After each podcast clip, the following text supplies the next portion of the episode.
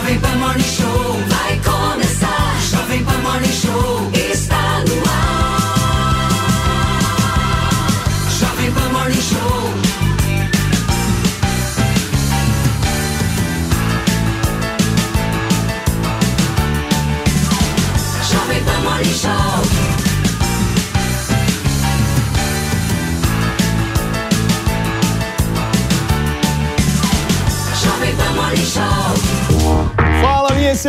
excelência, bom dia. Uma ótima segunda-feira para vocês que nos acompanham ao vivo aqui na programação da Jovem Pan. Feriadão, nós estamos ao vivo e até o meio-dia eu vou te trazer tudo sobre a vitória de Javier Milei, porque depois dessa vitória de ontem, o presidente eleito da Argentina vai se encontrar hoje com o governo de Alberto Fernandes para começar o processo de transição de governo.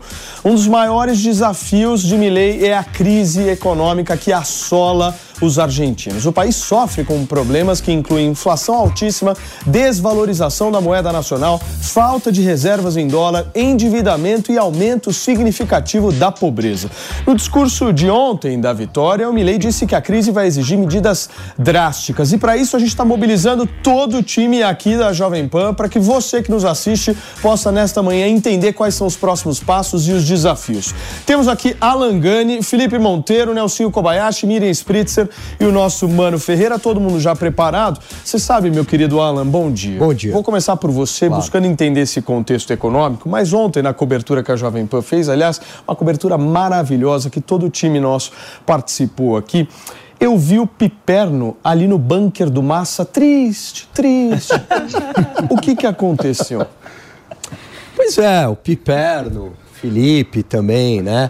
Foi uma vitória da direita, certo? Do bom senso, da racionalidade Ah, tá. contra essa esquerda do atraso, do populismo, que destruiu a economia argentina durante aí praticamente 20 anos, com controle de preços, com elevado gasto público, com taxas de juros artificialmente baixas, foi a fórmula do atraso. O Milley representa uma esperança. Né? Se vai ser bom ou não, a gente não sabe, mas é uma esperança. Assim como, Paulo Matias, Trump foi uma esperança e fez um bom governo nos Estados Unidos. Para começar bem o programa. Só não foi re- Assim como Jair Bolsonaro também fez um bom governo aqui no Brasil, surpreendendo Mas se todas as fizeram bons governos, por que não foram reeleitos? Porque aí entraram, o- entraram outras questões. Outras questões. Outras questões. Felipe Monteiro, ontem você saiu muito cedo da cobertura. O que, que aconteceu, meu amigo? Eu fui falar com a equipe do Massa, do Milei, para entender o que estava acontecendo. E eu discordo do Gani para variar. Né? O, o, o Gani esquece uma coisa importante. Né? O Macri, por exemplo, saiu do governo em 2018 com uma inflação a quase 60%. Numa época, numa época em que o mundo não convivia com uma inflação alta. Se o governo Macri de direita tivesse 2023, como está o governo é, do Fernandes, né, a inflação seria quase 150% também, pela lógica. 60% Agora, é eu discordo, eu do discordo, eu discordo do Gani também quando ele fala o seguinte, né? Foi uma vitória da direita. Na verdade, na minha opinião, Gani, foi uma vitória da esquerda, né? Por quê? Foi muito bom o Milei ganhar essas eleições por vários motivos.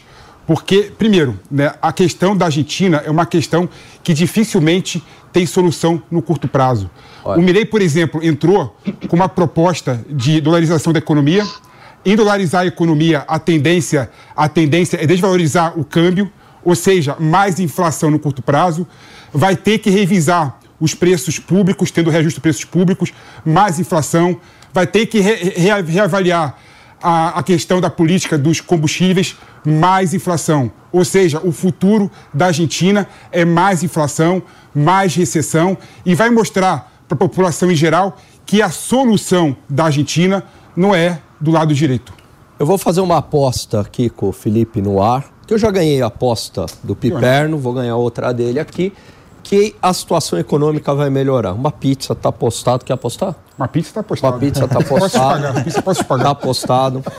E eu só queria te lembrar que durante o governo Fernando Henrique, com a implementação do Plano Real, todo mundo, ah, não vai dar certo, ah, não sei o quê, taxas de juros muito elevadas, a situação ficou sob controle, né, no seu primeiro mandato.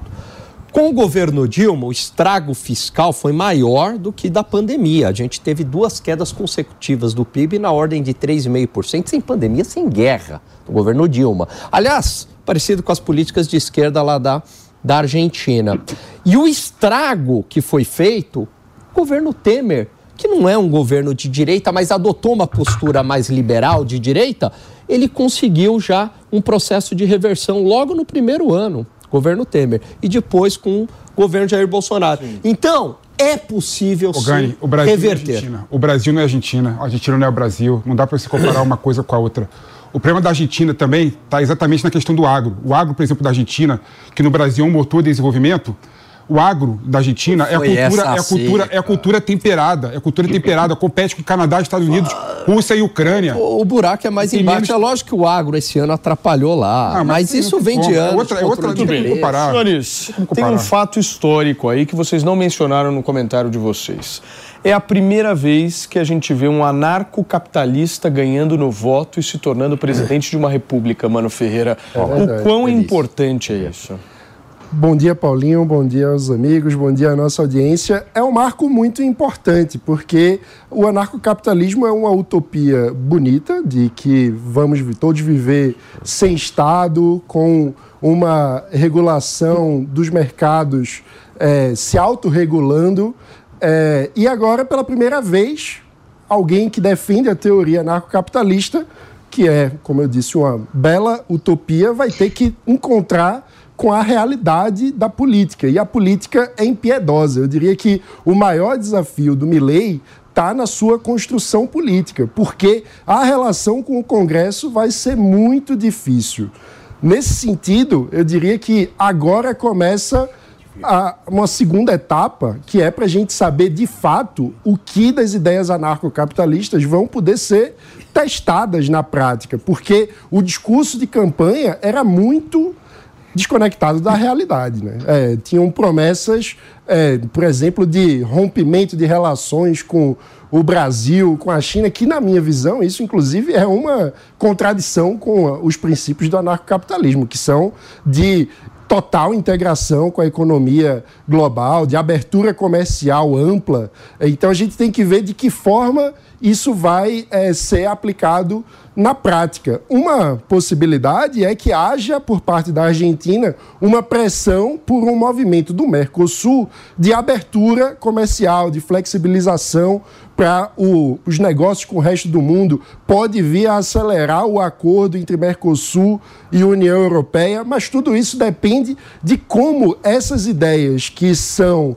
É, bonitas no papel vão ser colocadas na prática. Como que vai ser essa tradução da teoria para a realidade é o grande desafio. Gente, daqui a pouquinho a gente vai colocar aqui os comentários de Nelson Kobayashi, Miriam Spritzer, mas antes eu preciso colocar aqui na tela, vou pedir para a nossa Mariana Vasquez uma ajuda aqui, porque nesse momento já está conectado aqui, com uma cara de bem disposto, o nosso especialista em relações internacionais, o Acácio Miranda, que esteve com a gente aí durante as mais de oito horas de cobertura. Acácio, de ontem para hoje, como é que você viu a repercussão dessa vitória e principalmente se o Milei de alguma maneira maneira já mostrou caminhos aí para enfrentar um Congresso absolutamente dividido.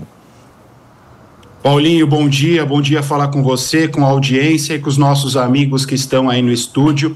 Eu confesso que a situação da Argentina ainda é um pouco nebulosa, mas apesar de toda essa confusão, há, no meu entendimento, uma certeza. Em nenhum momento o Milei terá vida fácil no Congresso Nacional. Até porque, independentemente da popularidade dele, independentemente dos gestos que ele faça, os peronistas em nenhum momento estarão com ele. Então ele terá bastante dificuldade na implementação das políticas públicas prometidas e também terá bastante dificuldade na própria manutenção, na sua própria manutenção no cargo em determinados momentos. Agora, Miriam Spritzer, deixa eu te trazer para a conversa, minha amiga. Como é que repercutiu a eleição do Milley aí nos Estados Unidos? Olha, aqui nos Estados Unidos tem as pessoas realmente estão comentando que é uma incógnita, né? Porque é uma incógnita. A gente não sabe exatamente o que esperar do, do Milley e a, a, como a gente, como o Mano muito bem colocou, as promessas que ele fez em campanha, as propostas que ele fez em campanha são muito distantes da realidade. Os americanos, em geral, não conseguem entender tão bem o cenário da América Latina, porque eles também não conseguem entender a complexidade que a Argentina se encontra nesse momento e como que um candidato eles veem muito Milley como, como o Trump, como viam também o Bolsonaro com o Trump, né? Então, eles conseguem fazer essa análise entre, entre a, os democratas e os republicanos em praticamente tudo que eles veem acreditam que o Milley acaba sendo um pouco mais democrata, sem entender que ele é esse candidato aí, quer dizer, agora presidente eleito, um pouco mais caótico e que nem nós sabemos o que muito que esperar dele. Mas todo mundo entende que vai ser uma agora que a gente vai conseguir ver o que, que ele tem para oferecer realmente, porque quando ele começa a governar, ele vai ter que se comunicar com o Congresso da Argentina e vai ter que negociar e fazer política, né? A política que é o grande X da questão aqui. Agora, Nelsinho, vale a gente ressaltar aqui o bom trabalho que um único instituto de pesquisas lá na Argentina fez, que foi o Atlas Intel, né? Ele acertou as projeções em primeiro turno da eleição argentina, acertou em segundo, minutos antes deu uma projeção muito parecida. Agora, o Milley chega com muito mais força, porque a vantagem foi gigantesca para o Massa. Como é que você viu isso? É, a gente via, mesmo esse instituto que acertou que o Milley ganharia, não acertou a porcentagem que foi inclusive superada né, pelas expectativas. E, e isso mostra que, de fato, o, o povo abraçou ainda mais a campanha do Milley, principalmente na reta final, né, Paulinho? Não sei se isso tem a ver, talvez, com a mudança de, de, de política feita pelo Milley no segundo turno, um pouco mais moderada.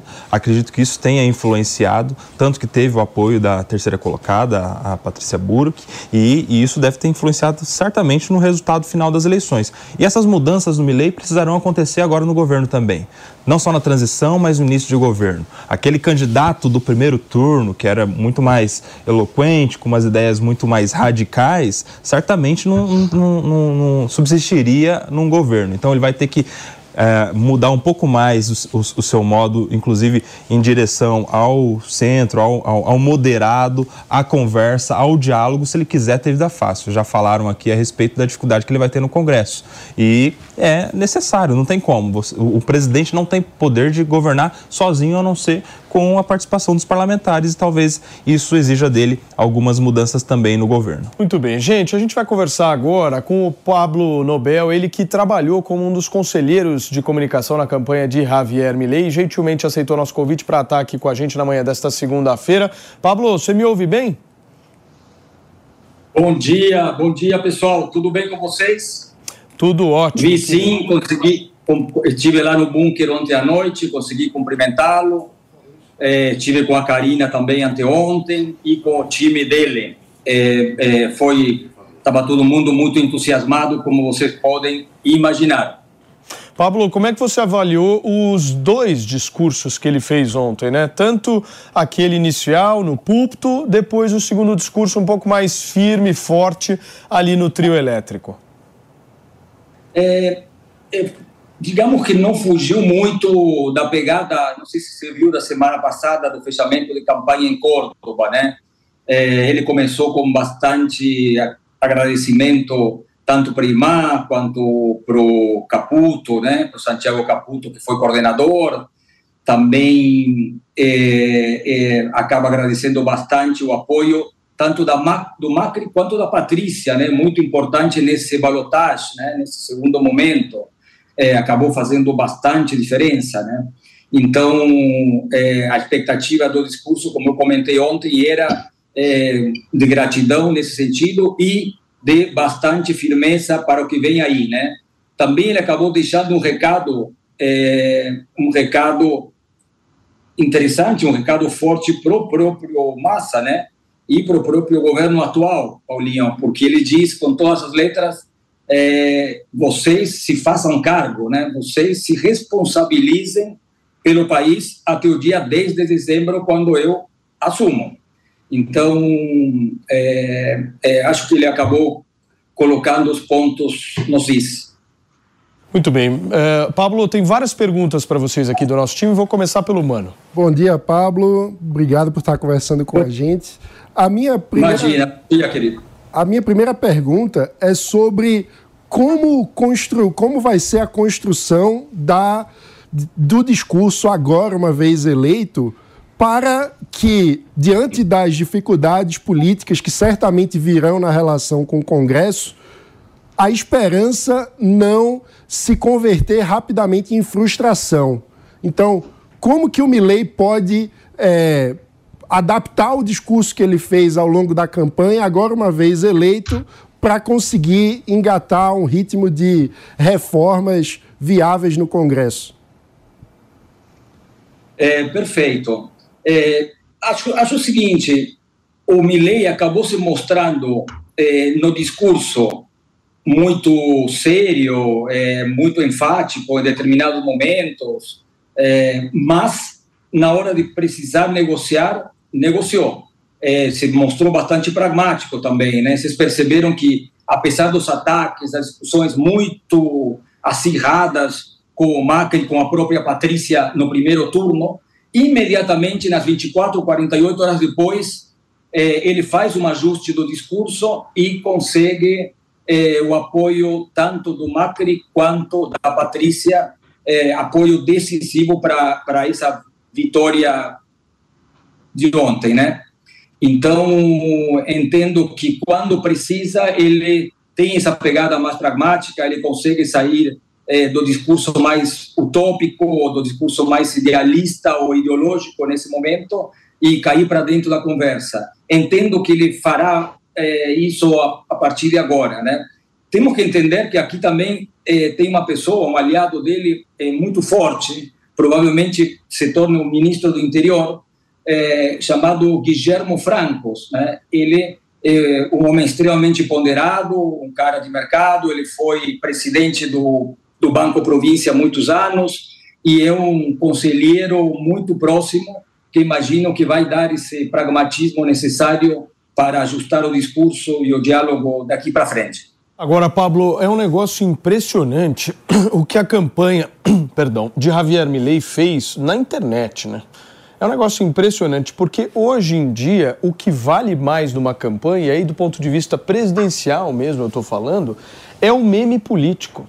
O meme político hoje é o novo santinho, é a nova bandeira, é o novo perfurado de carro. As campanhas estão completamente focadas em fazer memes. E é o, o Milley é um cara que produziu muitos memes durante a campanha, não é verdade? Vocês lembram muito, disso? Muito, Sempre com uma ironia, tem uma característica semelhante, inclusive, com Donald Trump lá nos Estados sim. Unidos, o próprio Jair Bolsonaro, ou seja, é um jeito uh, de fazer uma política mais de espetáculo na internet. Né? Coisa né? da motosserra. E né? deu resultado, deu resultado.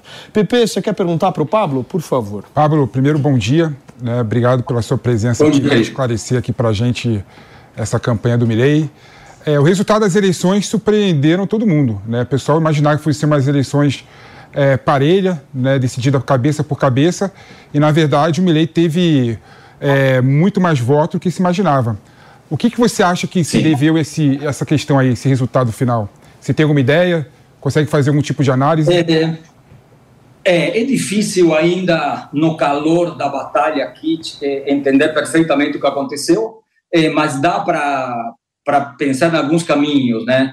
É, o primeiro é o gatilho da bronca, né? A raiva e a frustração que o argentino médio tinha e que é, é, em parte foi medido pelas pesquisas, em parte não. Esse resultado um pouco um pouco fundamental, um pouco expressivo, acaba vindo é, desse desse voto, né? Esse voto das pessoas estarem exaustas e de fato quererem mudar, né? O, o Milley usou de forma muito adequada ao longo ao longo de toda de todo o primeiro turno e agora também no balotage a questão da, da internet sim como foi comentado agora.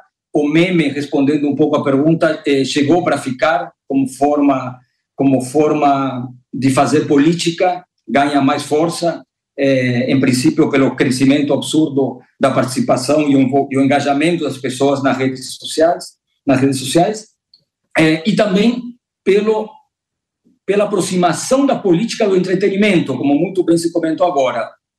É, é um fato que nós, estudiosos dessa área, temos que levar em consideração. É, o, o meme dialoga muito com isso, as pessoas têm menos paciência de, de, de ler textos longos ou de entrar muito na questão filosófica, e o meme, bem humorado, consegue sintetizar o que está na cabeça ou no coração das pessoas. Então, sim, isso chegou, isso chegou para ficar e, e, acreditamos que vai ser usado cada vez mais nas campanhas políticas. É, assim mesmo, a inteligência artificial, não podemos deixar de falar disso, né? É, pela primeira vez uma campanha política, a inteligência artificial ocupa esse espaço, é, criando imagens surrealistas, criando uma verdade e um relato é, absolutamente distópico da, da questão política. Então, também vamos ter que aprender sobre isso, também vamos prestar atenção, porque é uma ferramenta que será largamente usada na campanha do ano que vem no Brasil. Muito bem, Pablo, obrigado, meu amigo, pela sua participação, pela gentileza de ter aceitado o nosso convite. O Pablo Nobel, que foi um dos conselheiros aí da campanha na área de comunicação de Javier Milei, conversou com a gente aqui na Jovem Pan nesta segunda-feira. Um abração, cara. Valeu. Muito obrigado, querido. Boa sorte aí. Abraço. Obrigado. Gente, tchau, vamos tchau. girar o assunto por aqui, porque tem polêmica lá no Rio de Janeiro. A polícia prendeu três suspeitos de matar o jovem que viajou para o Rio de Janeiro para o show da cantora Taylor Swift. Os detalhes, quem tem é o nosso editor Fabrício que, Fabrício, bem-vindo, seja muito bem-vindo mais uma vez aqui. Eu quero entender o seguinte: ontem teve show da cantora e hoje também tem o show remarcado, né? Pois é, ontem teve show da Taylor Swift, correu a princípio tudo sob controle, sem nenhum problema. Bom dia para você, Paulo, pessoal aqui do Morning, todos que nos acompanham. Ontem o show da Taylor Swift lá no estádio Newton Santos, no Engenhão, ocorreu sem nenhum tipo de problemas. Essa morte que você está falando, Paulo, é a do Gabriel Santana, de 25 anos, um estudante do Mato Grosso do Sul, que estava na praia de Copacabana e foi vítima de um latrocínio, segundo a Polícia Civil do Rio de Janeiro. Ele estava na praia de madrugada com os amigos, às vésperas do show que ele iria acompanhar. Quando ele dormia na praia, inclusive, ele estava lá com amigos que estavam acordados, mas ele mesmo estava dormindo, quando foi surpreendido ali por alguns criminosos que se aproximaram anunciando um assalto. Eles teriam ficado revoltados que a maior parte dos pertences do Gabriel e dos amigos estavam no carro que eles tinham usado para chegar até a praia de Copacabana, e aí acabaram esfaqueando o Gabriel que não resistiu aos ferimentos, foi encontrado o corpo dele à, à, beira do mar, já sem vida, pela polícia. É um caso muito trágico, não foi no show, não foi diferente do caso da Ana Clara na sexta-feira, não foi no show, mas é um, mais uma tragédia da segurança pública do Rio de Janeiro de forma geral, né, Paulo? Só uma dúvida, quando eu vejo essas imagens aqui, coloca a tela cheia aqui para mim, Mari, por favor. Isso daqui eu realmente não consigo compreender, porque essas pessoas elas pagaram só para estar tá na pista premium cerca de mil, mil e duzentos reais a inteira, ou seja, um valor altíssimo. Se não for pista premium, o cara deve ter desembolsado pelo menos uns 600, 700 reais aí para participar desse show. A minha dúvida é, essas pessoas elas foram para um show de música ou elas estão tentando participar da nova edição do No Limite, aquele reality show de resistência? O que, que é isso? O que, que é isso, turma? Para vocês que estão ao vivo aqui na programação da Jovem Pan, isso daqui não são imagens de alguém que está indo num show. Isso aqui são imagens de pessoas que de alguma forma estão participando de uma prova de resistência. Porque é o seguinte, você vai num lugar como o Engenhão, que é um mar, um mar, um mar de cimento. Aquilo ali é visível. Aí você tem um calor de sensação térmica de mais de 50 graus no Rio de Janeiro. Ninguém serve água ninguém dá nenhum tipo de auxílio. Eu ouvi dizer ontem, o Fabrício pode até confirmar aqui para mim, que há uma suspeita, inclusive, de terem distribuído Rivotril para as pessoas que desmaiaram ali, ou seja, sem nenhum tipo de preparo, sem nenhum tipo de preparo. E o pior de tudo, ali o Engenhão é um espaço que tem vários sobrados. A gente falou disso ontem no programa, Fabrício, vários sobrados. Aí o que, que fizeram na sexta-feira? Pouco se importaram para o calor e se as pessoas passariam mal. O importante é quem tem talvez a possibilidade de um sobrado de ver o show, não pode ver o show, então vamos colocar o quê? tapumes, cobriram o estádio de Engenhão inteiro de tapumes para fazer com que as pessoas que estavam fora do estádio, ensobrados, não pudessem assistir o show. Ou seja, percebam a lista de prioridades da história. E aí, no final do dia, o que, que acontece? Vai todo mundo para o estádio e dentro do estádio, a poucas horas de começar o show, avisam no alto-falante dizendo que, olha, para preservar a segurança de vocês, nós estamos cancelando. Ou seja, mas a preservação da segurança não aconteceu quando as pessoas estavam na fila desde as 8 horas da manhã. Ou seja, é uma verdadeira zona. E aí vale pontuar só mais uma coisa, Fabrício Netsky. Que atuação desastrosa do prefeito da cidade do Rio de Janeiro. Virou anunciante de cancelamento de show.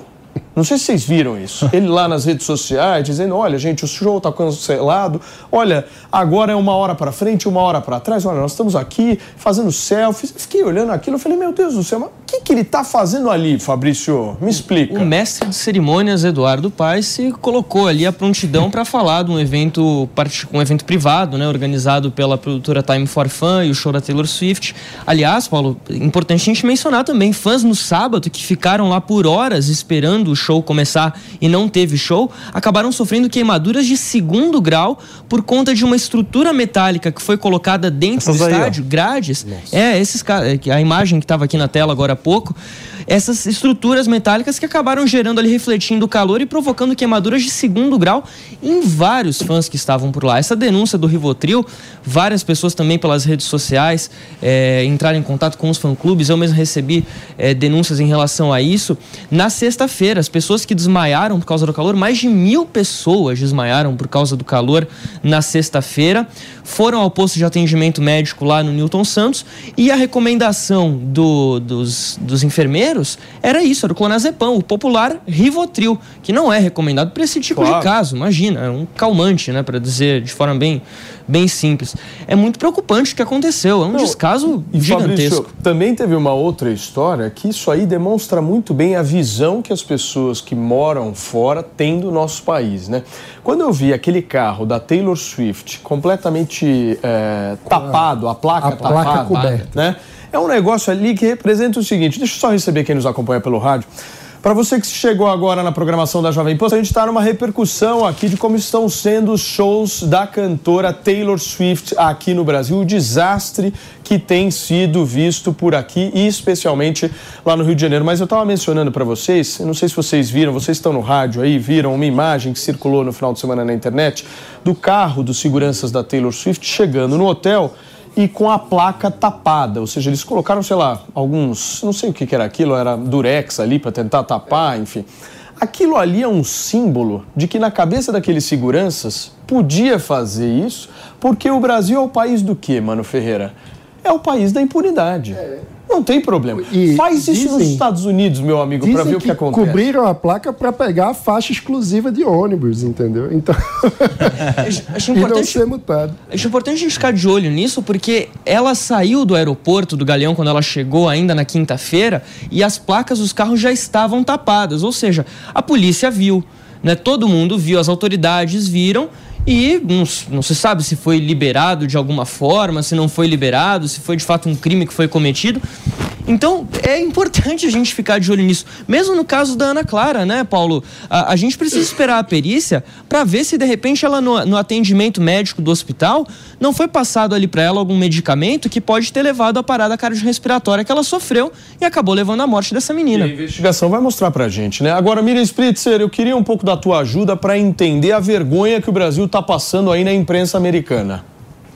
É, é, já foi comentado, né, aqui sobre, sobre a morte da, da Ana Clara e tudo que está acontecendo aí no concerto da Taylor Swift. A Taylor Swift, ela é um grande ícone da música, né, que os, os shows dela são totalmente sold out, não sobra um ingresso, é uma loteria quase para conseguir. Quem, quem consegue ingresso não consegue depois ganhar na loteria em nada no mundo porque já gastou a sorte com isso. É, é um comentário que se faz muito aqui.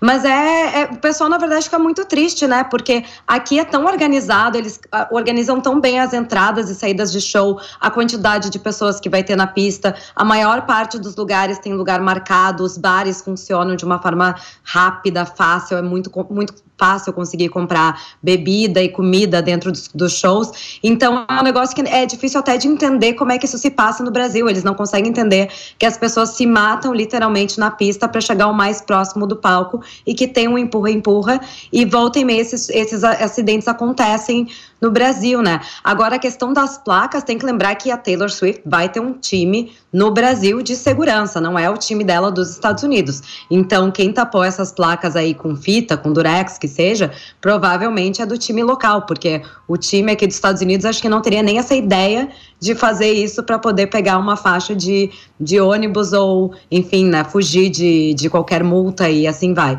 Agora é uma é realmente uma vergonha, é uma pena. Eu acho que o Brasil tem que parar e pegar essas oportunidades, essas essa, esses desastres que estão acontecendo como uma oportunidade de repensar. This episode is made possible by PwC. It's getting hot out here. Moving the mercury can help move your business. PwC helps turn sustainability theory into real-world action. Reduce your carbon footprint while increasing transparency in net zero commitments. Start with reporting to identify your climate risks and reinvent your business. Create a more sustainable business and a stronger planet. It's all part of the new equation. Learn more at thenewequation.com. A estrutura de shows. Nós temos daqui a pouco aí no Brasil também o Paul McCartney indo fazer show em São Paulo e Rio de Janeiro. Em dezembro vai ser um calor ainda pior. É sempre desorganizado, sempre dá problema. Então é importante pensar se realmente né, não tem outra solução trabalhar a margem de lucro, tem outras formas de ganhar dinheiro dentro de um show que não precisa necessariamente fazer com que seja impossível de conseguir comprar uma água ou de sobreviver a um show desses. É, é inadmissível o que e acontece. E teremos Taylor Swift neste final de semana em São Paulo. Ainda não chegamos no Paul McCartney. Tem a segunda etapa, Fabrício. Estarei lá, inclusive presente, não posso perder esse evento. É, eu só queria, queria destacar, com certeza, queria destacar dois pontos rapidinho do que a Miriam falou. Ela está lá nos Estados Unidos, ela provavelmente sabe muito bem disso. Os fãs da Taylor Swift que acompanharam a, a Eras Tour lá nos Estados Unidos foram vistas imagens consideradas belíssimas, daquelas pessoas que não conseguiram ingresso, e, e é uma turnê que está sendo realizada apenas nos maiores estádios dos Estados Unidos. Não é qualquer arena, não é qualquer lugar. É estádio com capacidade para 80, 100 mil pessoas. E as pessoas que não conseguiram ingresso ficam do lado de fora, ali no estacionamento, ouvindo o show, cantando junto, quase como se estivessem fazendo parte do show mesmo. Aqui no Brasil, a produtora achou por bem colocar tapume do lado de fora do estádio para tapar a visão de quem estava lá de fora. E aí, gerando essa onda de calor ainda pior. Mas importante falar também, a Miriam estava falando da questão dos assentos. Aqui no Brasil, os shows, quando você compra ingresso para um show em um estádio, não é assento marcado. É quem chegar primeiro pega o lugar. E mesmo na pista, a pista é um espaço livre. Nos Estados Unidos, por exemplo, é vendido um espaço com cadeira. Às vezes, até no momento do show, a cadeira é retirada, mas para ter um controle maior do número de pessoas. E aí isso volta até num ponto que a gente falou ontem lá no Tá na Roda, né, Paulo? Parece que as empresas, as produtoras, estão fazendo um favor para os fãs, trazendo artista. Elas não estão fazendo um favor para ninguém, elas estão ganhando dinheiro com isso. Então, o mínimo que elas precisam fazer é dar a segurança, o conforto necessário para quem está está pagando uma fortuna no ingresso, mais de mil reais no ingresso. É isso aí. Pepe, eu vi que você me pediu a palavra, deixa eu só colocar o Acácio Miranda aqui na nossa conversa. Acácio, porque eu quero entender de você o seguinte: que direitos essas pessoas têm numa situação dessa? Paulinho, a gente tem que fracionar em duas modalidades de direitos. Primeiro, um direito do consumidor, aquelas pessoas que de alguma forma se sentiram prejudicadas, seja pela remarcação do, show, seja pela própria falta de estrutura, podem procurar os PROCONs da sua cidade ou podem constituir um advogado para que sejam propostas ações individuais e esses direitos destes consumidores sejam ressarcidos.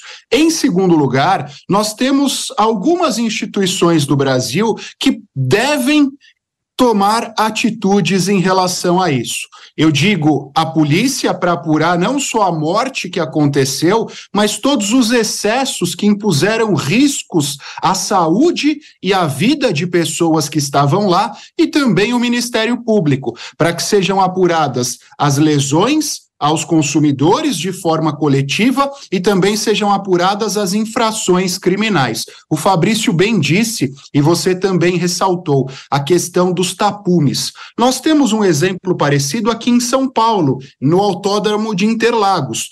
Todos os anos, quando há Fórmula 1, pessoas que são vizinhas ao autódromo alugam as suas janelas, as suas lajes para que alguém assista. E ninguém se incomoda com isso. Faz parte da nossa cultura e faz parte da exaltação àquele esporte. O mesmo deveria ter acontecido em relação a Taylor Swift. Faz parte, torna-se até uma coisa meio, meio brasileira as pessoas assistindo o show nessas varandas. No momento em que a produtora põe esses tapumes, ela acaba quebrando esse clima brasileiro e mais do que isso, está comprovado que isso impôs um risco à saúde dos consumidores que compraram ingressos e estavam dentro do Newton Santos assistindo ao show.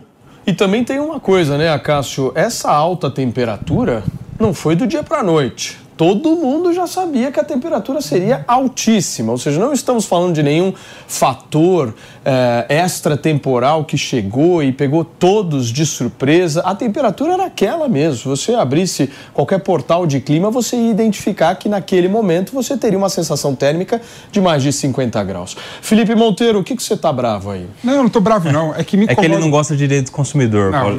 Ele, ele é contra. Pelo contrário, eu sou fã do direito do consumidor, trabalhei muitos anos no IDEC, inclusive. Não, me incomoda um pouco esse discurso, né, que ressalta o nosso complexo de vira-lata, falar que o Brasil está sendo envergonhado pelo mundo. É bom lembrar que o Brasil, historicamente, faz o maior evento de rock do mundo, o Rock in Rio, recebeu a Copa do Mundo, recebeu as Olimpíadas, né? A gente não pode achar que o que aconteceu nesse caso específico seja um reflexo do Brasil. É bom lembrar que em 2021, por exemplo, no show do Travis Scott, morreram oito pessoas no, no, no estádio lá do Texas, dos Estados Unidos.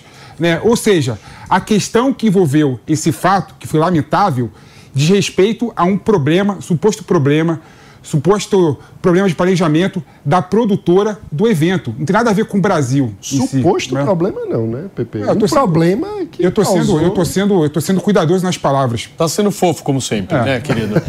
Fala, mano, o que, que foi? Eu, Fabrício? eu, eu concordo com o que o Pepe tá falando, mas eu acho o seguinte: era uma bomba relógio, era um acidente esperando para acontecer. É isso. É, infelizmente, embora até hoje a gente não tenha tido muitos relatos de, de tragédias aqui em shows, e a gente sabe que quem acompanha esse tipo de evento, quem vai para festival, vai para show em estádio, sabe que é muito mal organizado, que tem muitos problemas. E aí acaba acontecendo esse tipo de coisa. O Rock in Rio geralmente vai muito bem. É, outros festivais a gente costuma ali ter alguns relatos mais pontuais, às vezes questões que nem competem mesmo a produtora, transporte público, outros problemas, né? Mas dentro do estádio, frequentemente a gente vê ali uma série de coisas que vão muito errado e que até então, felizmente, nunca havia acontecido nenhuma fatalidade. Agora, infelizmente, o caso da Ana Clara. né? Agora, e essa medida do ministro Flávio Dino de obrigar a distribuição de água, Nelson? Como é que você viu isso?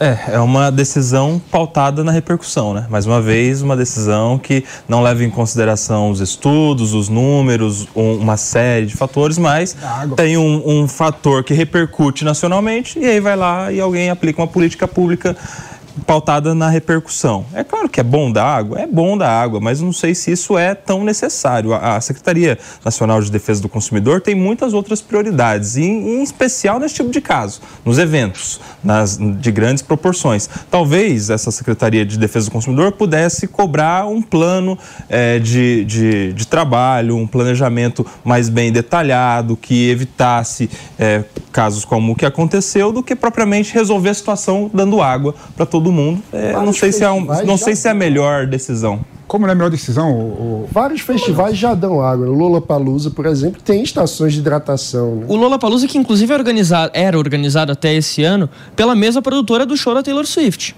E aí a gente pergunta, né, mano, por que, que não foi feita a mesma coisa nesse show? Eles não sabiam no comportamento do público, não sabiam que ia fazer calor, a pessoa não, não põe a cara pra fora da janela pra ver que tá quente? Difícil acreditar nisso, né? É isso, parece um erro de Mas tem, um planejamento. ponto, mas tem um ponto importante nesse sentido que o Nelson colocou, pelo seguinte, né? Você vê que no Brasil, infelizmente, tem que ter atuação do Estado em determinados momentos. Né? Ah, depende, viu? O Se o Carnaval Estado- de Olinda se o acontece desde sempre, Se com o um Estado- calor infernal. Estado que você tá e as dizendo, poder pessoas se resolvem É, poder sozinhas. público. O Estado é o poder público. O poder público tem que em determinado momento falar assim, gente, você tem que dar água gratuita para as pessoas que estão no show em um Rio de Janeiro com 50 graus de sensação térmica. Então, mas, mas do infelizmente o de poder público ele É reage. Ele não da Mangueira. E, Infelizmente o poder público ele reage, reage quando morreu alguém agora tem que dar água. Por que, que não, Eu- não tem isso antes, entendeu? Eu, Essa eu é de- discordo.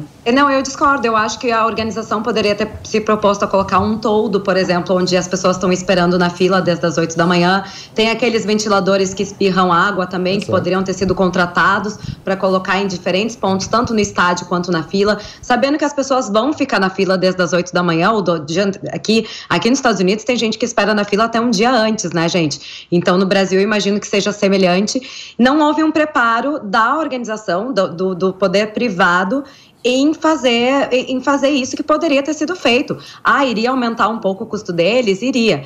Agora, uma coisa eu tenho que concordar com, com o PP, que é a questão que os, os artistas amam fazer show no Brasil pela energia do público brasileiro. Porque o público brasileiro canta junto, participa do show, é, é uma coisa muito única. Vocês vão em, em shows no mundo inteiro, o pessoal assiste quase que em silêncio. No Brasil, a gente mais escuta a plateia do que o próprio artista, e isso eles amam. Mas é uma pena que sempre tem algum caso de desorganização, muitas vezes os artistas nem ficam sabendo, e nesse caso da Taylor Swift foi uma fatalidade, então acaba que fica impossível negar que a estrutura de show realmente tem que ser repensada. Gente, o pessoal vai assistir show no Brasil e está preparado, como, como o Paulo Matias falou muito bem, para um no limite, vai quase preparado para uma guerra, sabe?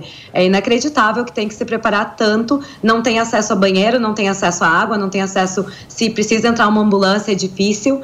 Então, tudo complica ali para a questão de segurança do consumidor dentro do show. Agora, Fabrício, e essa história de adiar por uma hora o show? Porque isso implica também em problemas de transporte das pessoas, né? Pois é, o pessoal que conhece ali as linhas de metrô do Rio de Janeiro sabe que são bem escassas, né? Elas não atendem toda a cidade. O Engenhão tem esse nome, inclusive o estádio porque fica no bairro do Engenho de Dentro, que é um pouco ali afastado do, um pouco mais afastado do centro, da zona sul, onde geralmente ficam os turistas, né? E o show que originalmente na sexta-feira começou sete e meia da noite, ele foi, ele foi adiado tanto ontem quanto hoje, vai começar às oito e meia da noite. O show da Taylor Swift tem quase três horas de duração. É um show enorme, mais de 40 músicas no set list, é uma grande festa mesmo. Então ele deve terminar ali quase meia-noite, onze e meia, meia-noite, até os fãs conseguirem sair do estádio, entrar na estação de metrô, isso está gerando já uma preocupação muito grande nas redes sociais. O pessoal que foi ontem no show já relatou isso e estão de fato muito preocupados, porque situação da segurança pública no Rio de Janeiro é gravíssima. Não, não de hoje isso, né? A gente tem visto já há meses, anos, desde sempre, na verdade, quando que a segurança pública não foi um problema no Rio de Janeiro. Agora, com o caso então da morte do, do, do Gabriel na praia de Copacabana, deixa as pessoas ainda mais preocupadas. Então, os fãs nas redes sociais estão ensandecidos, preocupados com essa questão, porque eles vão precisar sair do show, correr para a estação de metrô, se conseguirem chegar a tempo de pegar o metrô ainda aberto, para se deslocarem para os seus hotéis. Muitos turistas, né? A maior parte das pessoas que vai nesse show não são do Rio de Janeiro, são pessoas do Brasil inteiro. Ela só toca aqui no Brasil, no Rio de Janeiro e em São Paulo. Então, muitos turistas, gente que mal conhece a cidade, está bem preocupada com isso. Viu? Agora, eu nunca tinha visto prefeito anunciar cancelamento de show, anunciar que a, a, cantora vai cantar ou não vai. Isso eu nunca tinha visto. Sinceramente, foi a primeira vez. Olha, gente, eu gostaria de anunciar. Ele trouxe, o Eduardo Paes trouxe todo o problema para o colo dele de uma forma é. tão hábil assim, que eu fiquei impressionado. A ânsia de mostrar serviço, às vezes, acaba sendo um tiro que sai pela culatra. Né? É, ele tentou dizer: olha, estamos aqui cuidando da cidade, também acionou o corpo de bombeiros para jogar água é, nas pessoas que estavam ao redor do estádio, mas às vezes acaba, enfim, atraindo mais atenção política para cima dele num problema que não necessariamente seria dele. Né? Muito bem, gente. Olha, daqui a pouquinho tem uma entrevista exclusiva aqui no Morning Show com uma das fãs da Taylor Swift que presenciou a Ana, aquela moça de 23 anos que infelizmente perdeu a vida depois de uma parada cardiorrespiratória. A gente vai ter essa entrevista em instantes aqui para vocês para a gente tentar entender o sentimento de todas essas fãs dessa cantora que faz tanto sucesso. Inclusive, essa mesma menina que a gente vai entrevistar, qual que é o nome dela, ô Mari? A gente vai falar com a Natália dentro de instantes. A Natália também teve problemas ali de saúde durante o show, graças a Deus conseguiu sobreviver, passou muito mal ali no show e ela vai contar toda essa história pra gente daqui a pouquinho. Que mais que a gente pode esperar? E o clima do show ontem, como é que foi, Fabrício? A própria Taylor chorou, né? Pró- Ela ficou emocionada, não mencionou diretamente o nome da Ana Clara, mas dizem ali que ela tocou uma música que seria, em teoria, em homenagem à Ana Clara, que é uma música que fala ali uma coisa mais de partida, um pouco mais de luto, chamada Bigger Than the Sky. É, e isso, mas ah, eu acho, assim, uma opinião pessoal, Paulo, faltou, falhou a comunicação, viu? Falhou a comunicação.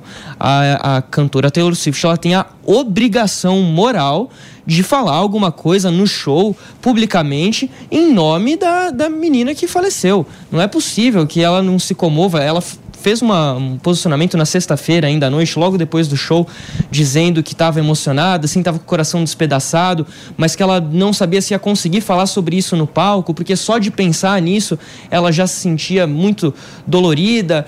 Mas precisa falar. Precisa falar. Uma pessoa que sai, cruzou o país para assistir o show da, da Taylor Swift, realizar um sonho e não ser nem lembrada nesse ponto, não é uma tragédia que acontece, não é um caso que acontece sempre, é uma fatalidade muito grave, né? Gente, olha só, a gente vai falar agora com uma fã da Taylor Swift que estava no posto de saúde do Engenhão e infelizmente presenciou a cena da morte da Ana Clara Benevides. Isso porque ela também estava num atendimento médico naquele determinado momento. O nome dela é Natália Barbieri. Eu agradeço muito a você, Natália. Coloca ela aqui na tela. Seja muito bem-vinda.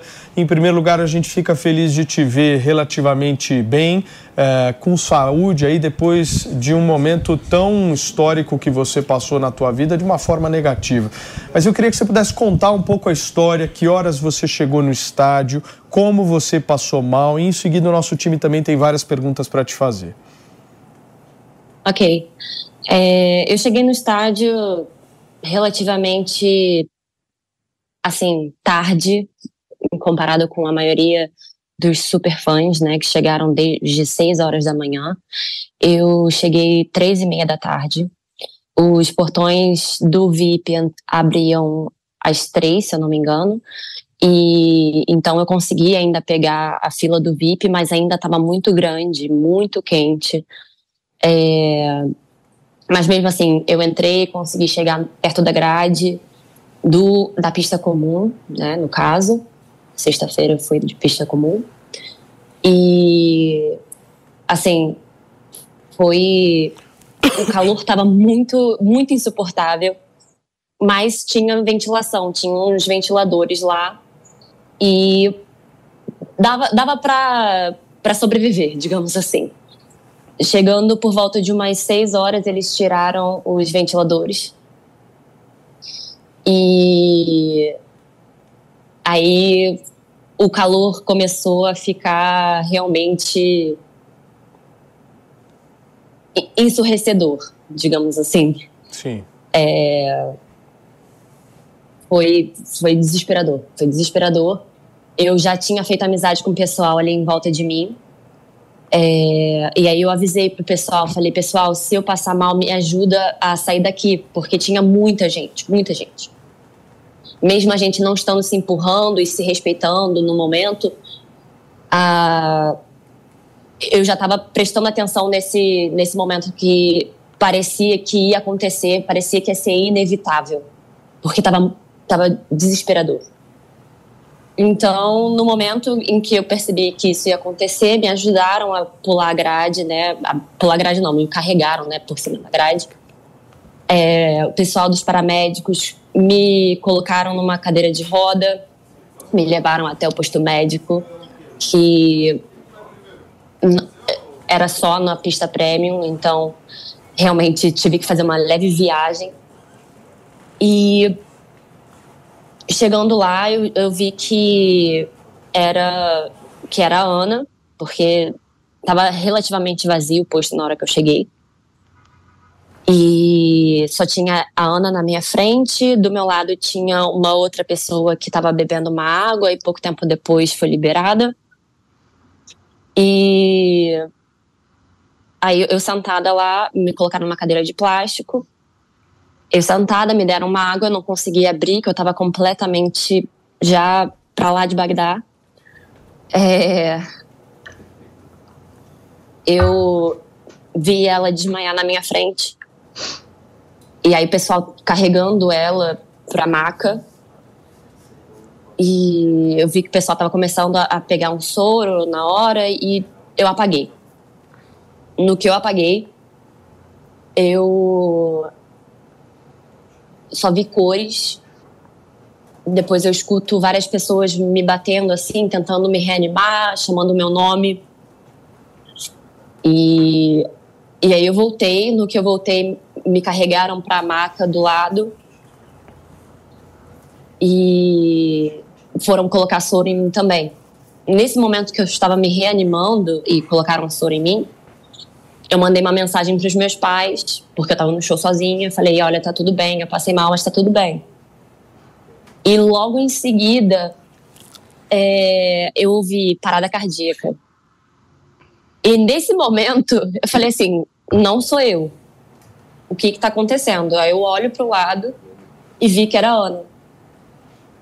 E aí começou um momento super desesperador, porque antes era só momento de medo e apreensão. E depois virou algo que realmente parecia inevitável, assim, não dava para para fazer nada. Sabe? Mesmo eu ali deitada, largada, eu falei, gente, eu preciso preciso fazer alguma coisa. E a amiga da Ana, a Dani, estava ali do lado e quando falaram parada cardíaca, ela só arregalou o olho, começou a chorar e tremendo, botou a mão assim na cara. É...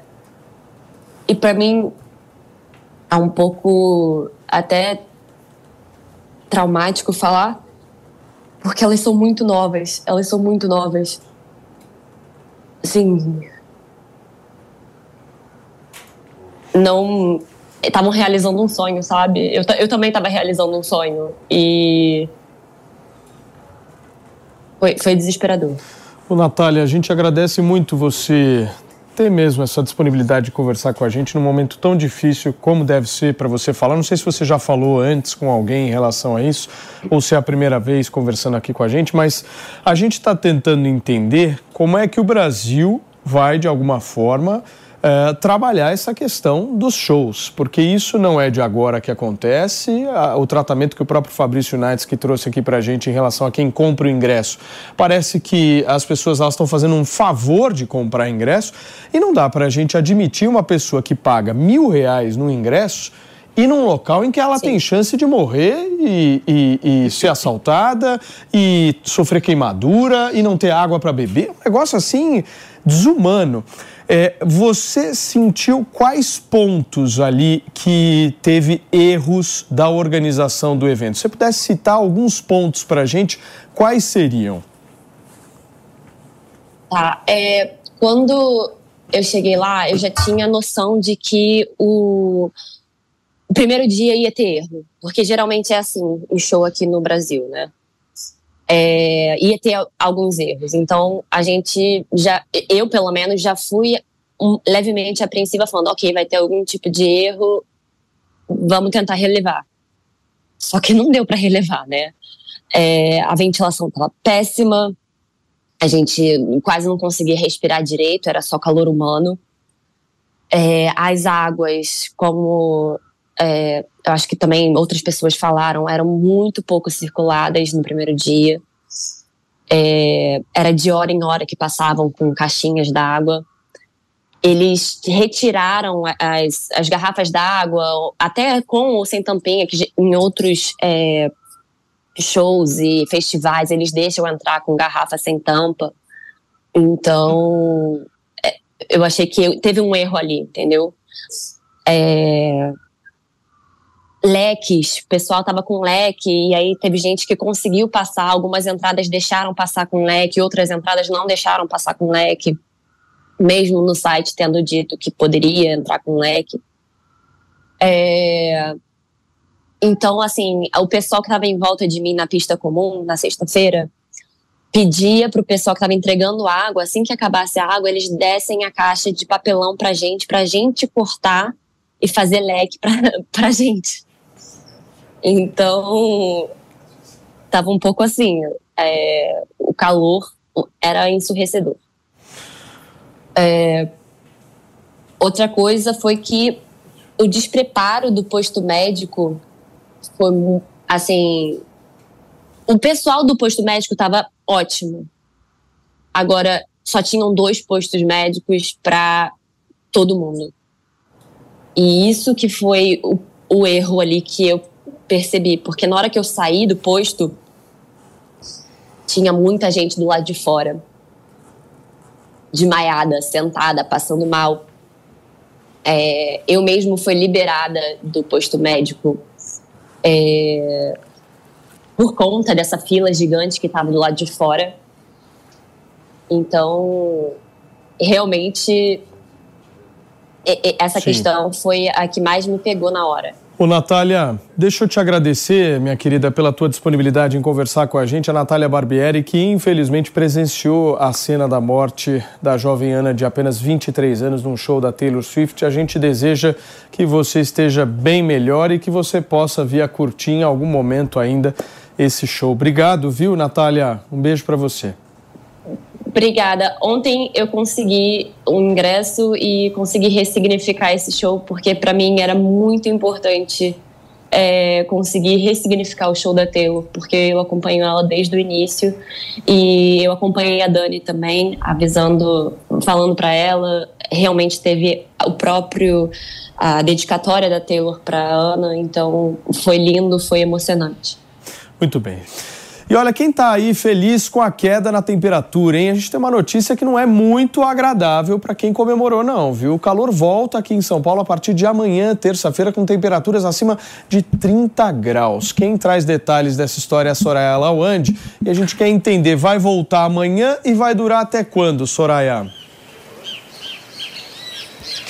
Pois é, né, Paulo? Todo mundo já notou que aquela frente fria que veio no final do sábado, começo da noite, né, e que fez uma quebra naquela sequência de dias bastante quentes em várias partes do país, né? Começou a segunda-feira com essa cara aí de tempo mais fechado, bastante nebulosidade. Hoje até de manhã comentei no Jornal da Manhã que eu estava passando frio, que eu tinha até esquecido meu casaco, até que fosse um pouco uma blusa um pouco mais leve, né? Mas passei frio porque fez bastante vento, né? E essa vai ser a condição, a frente fria, né, que a gente vem percebendo ao longo do final de semana, né, que fez aquele temporal cair, principalmente no sábado à noite e também no domingo, vai agir agora nesse comecinho de semana, principalmente hoje, deixando esse céu bastante nublado, né, com cara de chuva a qualquer hora de, do dia. Hoje a máxima não deve ultrapassar os 24 graus. A gente fala aqui em frente a um desses relógios de rua, né? Eu olhei agora há pouco, estava marcando 24 graus mesmo.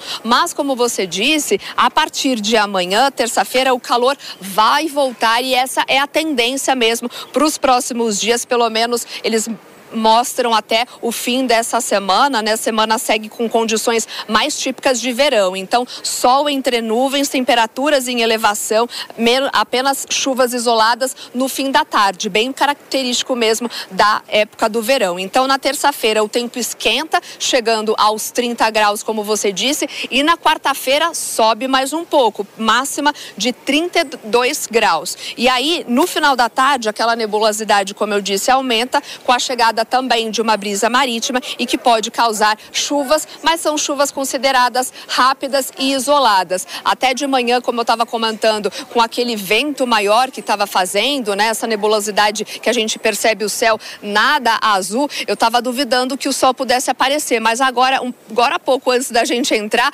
o sol apareceu meio tímido, mas já se escondeu novamente é, entre as nuvens e vai ser assim hoje o dia mais tranquilo para quem quiser curtir esse feriado aqui na capital paulista. Máximas então que não devem ultrapassar os 24 graus, por enquanto nenhum registro de chuva por aqui. Muito bem, Soraya. Obrigado, minha amiga, pelas suas informações. A Soraya Lawande, então, trazendo uh, todo o contexto aí desse calor aqui em São Paulo. E a semana lá no Rio Grande do Sul vai ser de muita chuva e ventania, depois de mortes e alagamentos. Quem traz detalhes ao vivo é o repórter Luciano Belinazo, da Jovem Pan, de Ijuí, do Rio Grande do Sul. Chega mais, Luciano, bem-vindo. Oi, Paulo, tudo bem? Bom dia. Você show está com um pequeno problema aqui na conexão do Luciano. Daqui a pouquinho ele atualiza sobre essa forte eh, chuva que teve ali no estado do Rio Grande do Sul. Mas antes, deixa eu só trazer uma atualização aqui. Jair Bolsonaro foi a público postar uma foto agora com Javier Milei e disse que acabou de receber um telefonema do presidente eleito argentino. Bolsonaro disse o seguinte, abre aspas, recebi agora um telefonema de Javier Milei onde o cumprimentei pela vitória, bem como fui convidado para sua posse. Hoje a Argentina representa muito para todos aqueles que amam a democracia e respiram a liberdade. Nessa foto, nesse print, estão Jair Bolsonaro em cima, Javier eh, Milei embaixo. E acho que o organizador ali desse encontro deve ter sido o filho do ex-presidente Jair Bolsonaro, o deputado federal Eduardo Bolsonaro, todos sorrindo e felizes com a vitória de Javier Milley. Também tem muito símbolo isso aí, Mano Ferreira. Vários símbolos e. Vários símbolos. Agora, um símbolo maior é receber quem nos acompanha pelo rádio agora. Na programação deste feriadão aqui na Jovem Pan, a gente está comentando agora e repercutindo essa foto publicada por Jair Bolsonaro e Javier Milei, dizendo que o Bolsonaro recebeu ligação do Milei e que vai sim participar da posse do presidente eleito argentino. Pois é, Paulinho. Ao que tudo indica, a gente vai ver agora a relação tensa entre presidentes que tivemos ao longo do período de coincidência entre Bolsonaro e Fernandes, com um sinal trocado entre o Milley e o Lula. De uma forma que é, o Milley, antes que o Lula tenha citado o nome dele, porque vale dizer, o Lula fez uma nota é, reconhecendo a vitória, saudando a decisão do povo argentino, mas sem sequer citar o nome do Javier Milei como presidente eleito. Então, antes que Lula sequer cite o nome do Milei, e depois de uma campanha em que o Milei prometeu romper relações diplomáticas com o Brasil em função do governo Lula, ele faz esse telefonema com o Bolsonaro. Então mostra é, um alinhamento com a oposição e uma relação diplomática que deve ser tensa. Eu, eu vejo isso com tristeza e preocupação, porque Brasil e Argentina, independentemente dos governos, são países próximos, parceiros, que precisam ter uma relação diplomática de respeito e proximidade. E, infelizmente, parece que as condições políticas não serão essas nos próximos anos. E aí, Pepe? É, infelizmente, né, você vê realmente que começou o tensionamento, como bem disse o Mano, entre o Milei e o governo Lula. É bom lembrar que o Itamaraty é, falou que ia aguardar um pouco esses primeiros primeiras semanas do Milei antes da posse para se manifestar sobre a ida do Lula na posse do Milei. Pelo visto, né, eu tendo a achar que o Lula não irá na posse do Milei, causando ainda mais tensão nesse relacionamento. E é bom lembrar que isso tudo pode mostrar que o Milei está pensando realmente em efetivar sua promessa de campanha de tirar a Argentina do Mercosul, né? Tensionar a relação do Brasil com a Argentina. Mas é bom lembrar também que a Argentina precisa muito mais do Brasil do que o Brasil da Argentina. É bom lembrar, por exemplo, que está na mesa do BNDES o investimento que o Brasil ia ajudar a Argentina em relação à construção do gasoduto para a exploração do gás de xisto. É bom lembrar, por exemplo, que o Brasil ele compra muito produto da Argentina também, né? Ou seja, essa relação, apesar de todo mundo perder, quem perderá mais será com certeza a Argentina. Agora, Cássio, como é que você vê aí esse símbolo que a gente está exibindo agora na tela da Jovem Pan, essa foto de Jair Bolsonaro e Javier Milei? O bolsonarismo, de alguma forma, vai se ancorar no Milley daqui para frente, né? Sem dúvida alguma. Nós já percebemos desde ontem, através das manifestações nas redes sociais, daquele núcleo mais próximo ao ex-presidente Jair Bolsonaro, essa própria live, essa própria conversa feita entre os dois e a alegria com que os dois estão, mostra que sim, há é, afinidade de pensamento e há por parte do bolsonarismo uma esperança na vitória do Milei. Mas eu queria ponderar também que eu acho que o Milei será pragmático no dia a dia. O PP bem disse, o Brasil é o principal parceiro econômico da Argentina e a Argentina é o segundo principal parceiro econômico do Brasil. Então, por mais que eles não sejam melhores amigos e por mais que eles não pensem da mesma forma, é impossível que esses laços não sejam mantidos sob pena dos dois países terem um enorme prejuízo. Muito bem, gente. Daqui a pouquinho eu volto nesse assunto dessa ligação entre Jair Bolsonaro e Javier Milei, mas antes eu preciso ir lá para o Rio Grande do Sul, porque, como eu expliquei para vocês, a semana na região vai ser de muita chuva e ventania depois de várias mortes e alguns alagamentos. Quem vai me trazer detalhes é o Luciano Belinasso, da Jovem Pan e Juí, que está conectado. Agora sim, Luciano, bem-vindo. Olá, Paulo, muito bom dia. Tudo certo agora? Chegando certinho, né? Perfeitamente. Bom, nós estamos Pode aqui. seguir. Muito bem. Estamos aqui no Rio Grande do Sul. O Rio Grande do Sul viveu um final de semana daqueles, mais um, né?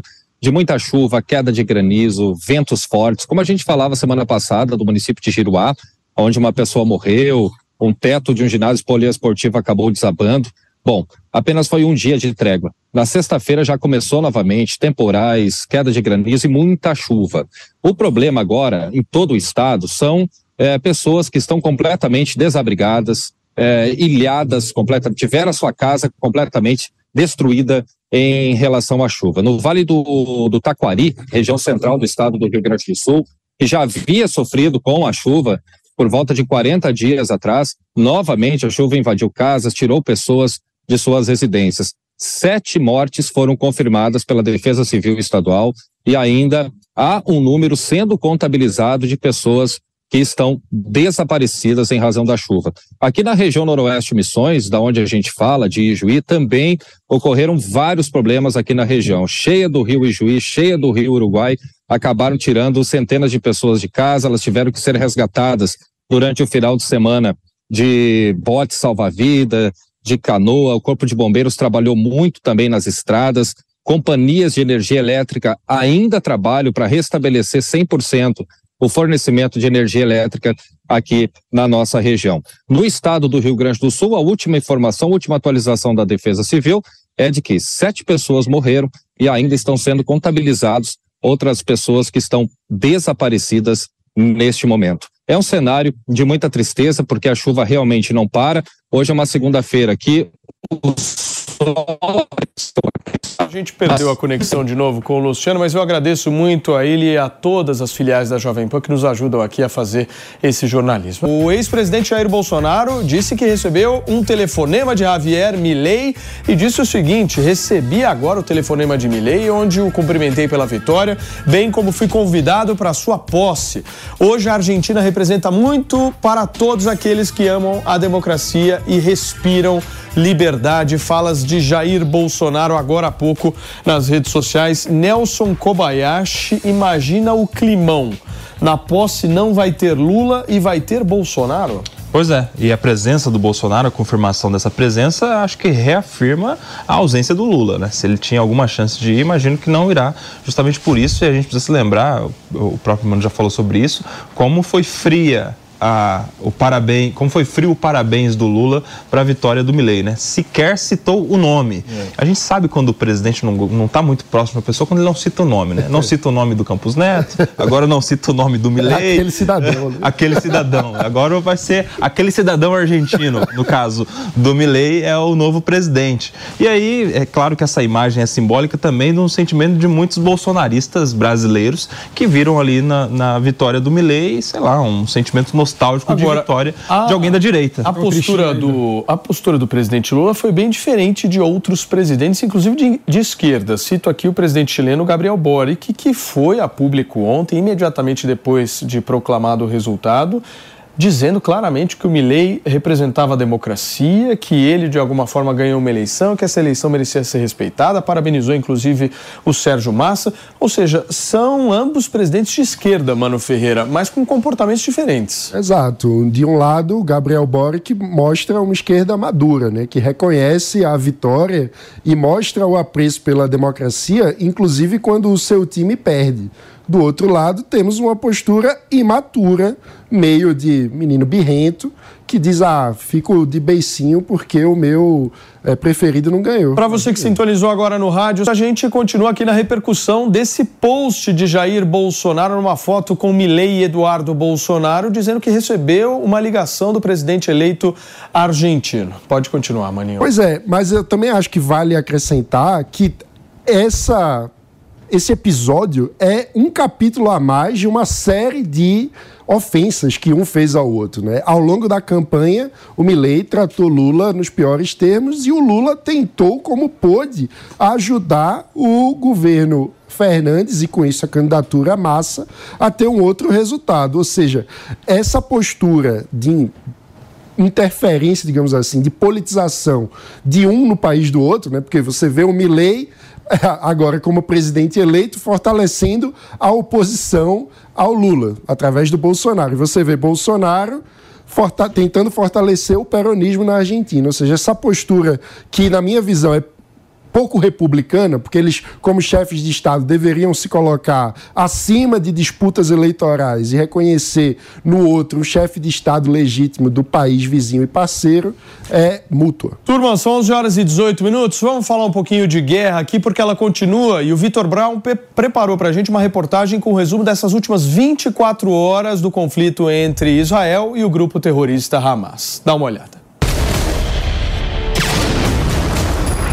No 45º dia do conflito Israel-Hamas, ondas de fumaça sobem sobre o norte de Gaza, enquanto Israel intensifica as operações militares. Nesta segunda-feira, Gaza se prepara para uma nova expansão das operações militares israelenses, mesmo com boas chances de um acordo para libertar reféns em troca de uma pausa nos combates. Imagens divulgadas pelo exército israelense mostram tropas operando na faixa de Gaza durante batalhas contra militantes do Hamas.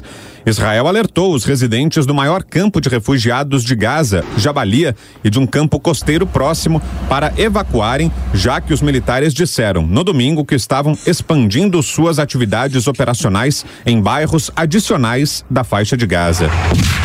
Em mais um vídeo divulgado pelas forças de Israel, imagens mostram ataques a alvos na faixa de Gaza, incluindo um depósito de armas. O governo do Hamas afirma que 13 mil pessoas, entre elas milhares de crianças, foram mortas nos bombardeios aéreos e nas operações terrestres de Israel em Gaza. O exército israelense afirma que terroristas do Hamas mantinham reféns no maior hospital de Gaza, Al-Shifa. Imagens de câmeras de segurança mostram civis israelenses sendo levados ao local após serem sequestrados nos ataques do Hamas em 7 de outubro no sul de Israel. O porta-voz militar israelense Daniel Agari também deu mais detalhes sobre a morte da soldado Noah Marciano, de 19 anos, que foi feita refém. O exército anunciou que as tropas recuperaram seus restos mortais perto de Al-Shifa. O exército de Israel diz ter encontrado túnel sob o hospital de Gaza. Imagens mostram o túnel que se estende por baixo do complexo, onde as tropas têm conduzido uma grande operação. Os bebês prematuros evacuados de Gaza chegaram ao Egito na manhã desta segunda-feira. Inicialmente, 31 bebês foram transferidos do Hospital Al-Shifa para outra clínica em Gaza neste domingo. No entanto, apenas 29 chegaram ao Egito sem nenhuma razão clara e imediata anunciada. O Hospital Al-Shifa, o maior da faixa de Gaza, é alvo de bombardeios e incursões do exército israelense contra o Hamas.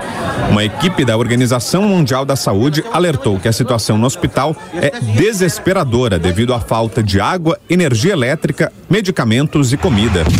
As negociações internacionais para libertar os reféns capturados pelo Hamas avançam, mas ainda restam alguns obstáculos para alcançar um acordo, segundo o premier do Catar, que atua como mediador. O exército israelense divulgou imagens do que afirma ser o primeiro batalhão misto de busca e salvamento a se juntar às forças terrestres que operam na faixa de Gaza. Os soldados podem ser vistos ao redor do campo de refugiados de El Shati, no norte de Gaza, também conhecido como Beach Camp. Ao menos 12 pacientes e acompanhantes morreram e dezenas ficaram feridos em um bombardeio contra o hospital indonésio do norte da cidade de Gaza, informou o porta-voz do Ministério da Saúde do Hamas nesta segunda-feira.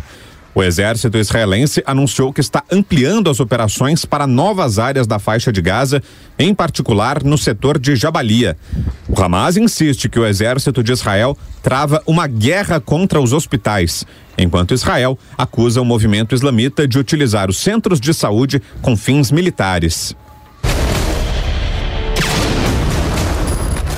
Tá aí, gente, o resumo das últimas 24 horas desse conflito. E para a gente conversar um pouco mais sobre tudo o que acontece lá no Oriente Médio, afinal de contas, eu sei que você quer entender em que situação está a guerra. É nesse momento aqui, para você que está sintonizando agora na programação da Jovem Pan, a gente tem a honra e a alegria de mais uma vez contar no nosso sofá com a presença de um dos caras que mais entende desse conflito, que entende de comunidade judaica e que entende de Israel. A gente está falando aqui de. E veterano de guerra. E veterano de guerra. O homem que estava lá no 7 de outubro, tem um relacionamento muito próximo ali com a comunidade. E Avi, eu já quero iniciar o nosso papo buscando entender desse acordo que repercutiu no último final de semana entre Israel, Hamas e Estados Unidos para a libertação dos reféns. Vai acontecer mesmo? Então, é, é uma dúvida que ainda está pairando na região. É, só corrigindo, tem o Egito e Kuwait junto nessa negociação. Israel faz questão que o Egito faça parte dessa negociação, porque é importante envolver o Egito, que pode também ajudar, pois talvez até temos hoje reféns no Egito. É, não sabemos aonde estão os reféns. A questão é que Hamas não tem é, em poder dela todos os reféns, só uma parte. Não sabemos a porcentagem também dessa parte. E, e, isso também dificulta, porque eles querem liberar uma parte deles é, sem ir atrás, porque tem é, na jihad islâmica também tem reféns, tem é, criminosos de, de Gaza que pegaram reféns e estão em poder deles para fazer algumas barganhas de, de financeiras. Então, se você olhar, é uma situação mais complexa de que, de que se imagina. E, e esse fato de fazer significa 50 pessoas de imediato e mais 10 pessoas nos, nos quatro seguintes dias. Eh, então, total vai totalizar de 80 a 90 eh, reféns. Ou seja, a qualquer momento, então, a gente pode ter 50 reféns libertados se imediato. chegar Isso, se chegar nesse acordo. Aí, em troca, cinco dias de, de cessar fogo, eh, porque não interessa para o Hamas ajuda humanitária, interessa cessar fogo. Claro, para ganharem tempo. Exato, e para eles também, desculpa, se você olhar, eles não querem deixar que a Força Aérea de Israel voa, sobrevoa a faixa de Gaza, porque eles querem se deslocar. Então, é, uma das condições deles é não deixar Israel é, fazer nada de monitoramento da região nesses dias, que é muito ruim no final do dia, é, porque pode deslocar reféns, é, pode deslocar muitos terroristas para ir é, para a região sul ou até fugir para o Egito. É, então, é uma negociação que até Israel em si cria polêmica e até dentro das famílias. Uma das condições que as famílias eh, puseram para o governo é que se, se libertar, vai libertar famílias completas, tipo mãe, filha, eh, irmãos, eh, pai, eh, deixar, principalmente que vai liberar é crianças, mulheres e, e, mais, e senhores de idade. Uma lista de prioridades primeiro. Né? Uma lista de prioridades, mas Israel está batendo firme que se sai uma família, sai em conjunto. Aí volta aquela questão, é, que nós, às vezes eles têm poder, a mãe não tem a filha. E Israel não quer receber, fala para o Hamas, então vocês se viram, vocês vão buscar, e ali que tem alguns impasses. É, agora, do outro lado, Israel vai continuar a fazer pressão até essa, esse acordo sair. Olha só, gente, eu estou com imagens recuperadas aqui do Hospital Nasser. É isso, Mari? É isso, né? Hospital Nasser, ali na região da faixa de Gaza. Essas, imagens são de agora há pouco, que mostram uma mobilização intensa aí, bem em frente ao hospital. Muita gente se deslocando, tanto saindo quanto entrando do hospital, num ambiente um pouco menos hostil se comparado da forma que a gente viu há algumas semanas, né? Agora, Avi, eu fico pensando o seguinte: numa guerra, qualquer tipo de acordo é muito difícil. Mas numa guerra contra um grupo terrorista, imagine a complexidade que deve ser fazer um acordo com o Hamas. Vocês têm noção disso, Miri Spritzer? Imagina a dificuldade que é isso, moral, eu estou dizendo. Como é que se faz acordo com o Hamas? É, eu, eu, a impressão que eu tenho é que o Hamas está cada vez mais encurralado, por isso que está disposto a fazer um acordo, né? O Avi acho que pode explicar um pouco melhor, porque eles realmente estão precisando se locomover e não estão conseguindo fazer isso através dos túneis e da situação que está hoje, porque Israel, de fato, com essa incursão terrestre, dividiu o território de Gaza em dois. E então eles querem esses cessar-fogos, eles, eles querem esses cinco dias para conseguir ganhar tempo e tentar sobreviver isso. Eu, a impressão que eu tenho é literalmente essa, porque o Hamas ele não quer coexistência, eles não querem a paz com Israel. Eles querem esse é, que essa crise humanitária cada vez se estenda, eles querem que Israel fique com uma imagem manchada cada vez mais com a comunidade internacional. E a única moeda de troca que eles têm hoje, de fato, são esses reféns que, como o Ave bem explicou, nem todos estão sob o poder do Hamas. E aí, como recuperar eles, como negociar com eles. Então, a impressão que eu tenho é que a, a única possibilidade hoje do Hamas, de fato, conseguir cumprir com esse, com esse acordo é porque estão encurralados. Porque se eles tivessem qualquer alternativa ali no meio, eles não, não topariam nenhum acordo, como nunca toparam, né? É isso mesmo, Avi? Sem dúvida, o Hamas eh, ele está se sentindo acuado. Eh, você vê até os líderes que estão em Kuwait estão eh, tentando fazer o acordo após ameaças que eles falaram não vai ter mais acordo porque Israel entrou em Chifa, é, porque Israel está entrando nos hospitais, não vai ter acordo, não tem conversa, acabou, e voltaram para a mesa.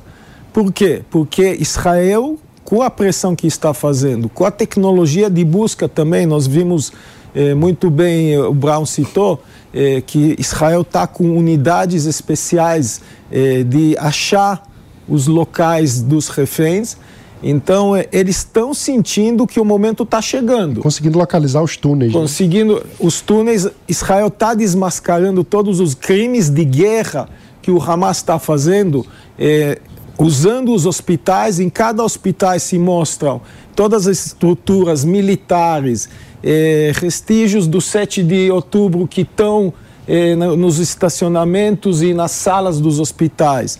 É, eles estão é, mostrando que o Hamas realmente está usando eh, esse, esses hospitais, mesquitas e escolas como os bunkers deles, eles estão se escondendo atrás desses civis. E apesar de Israel saber que alguns deles simplesmente tira a farda e se mistura lá no hospital, Israel fecha o olho e fala: tá bom, vocês querem sair, se evacuar, fugir?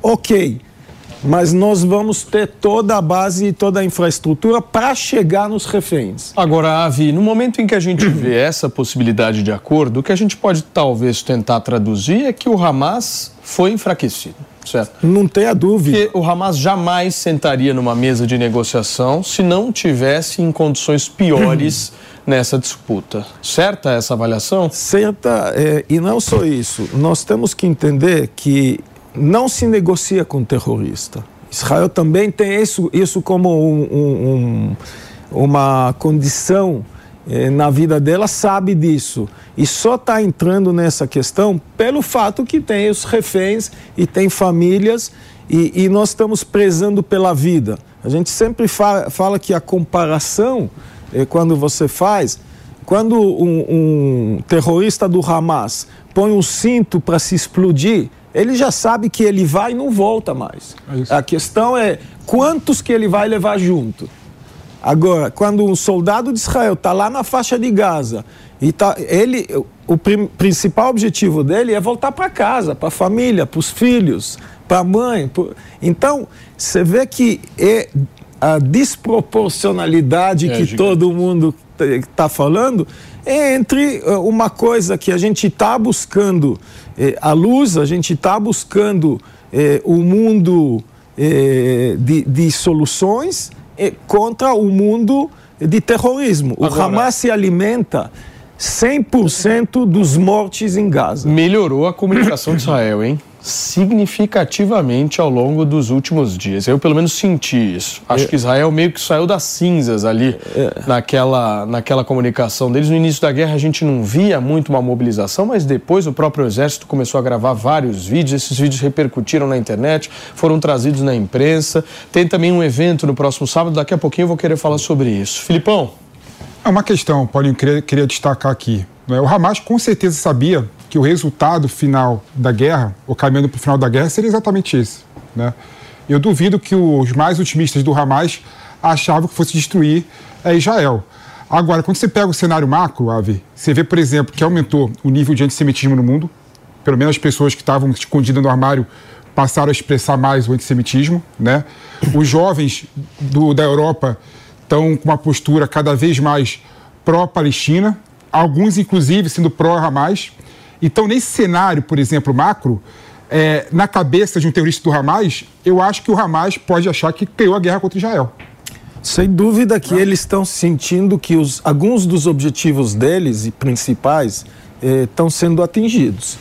Principalmente, o, realmente, o que está acontecendo, a, a, o acordar do califato islâmico eh, radical ao redor do mundo. Eles estão sentindo que esse objetivo está sendo alcançado em alguns eh, certos momentos. Só que nós temos que entender uma coisa: também acordou os governos desses locais.